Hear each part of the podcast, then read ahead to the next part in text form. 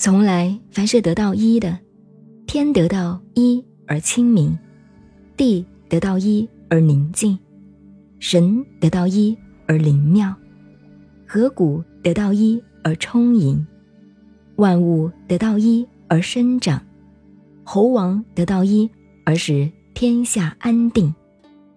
推而言之，天不能够保持清明，难免要崩裂；地。不能够保持宁静，难免要正溃；神不能够保持灵妙，难免要消失；额骨不能保持充盈，难免要枯竭；万物不能保持生长，难免要灭绝；猴王不能保持冷静，难免要颠覆。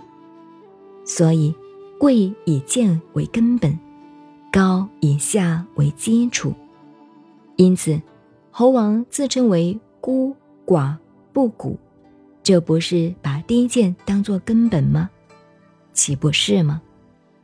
所以，最高的称誉是无需夸誉的，因此，不愿意像玉的华丽，宁可如石块般的坚实。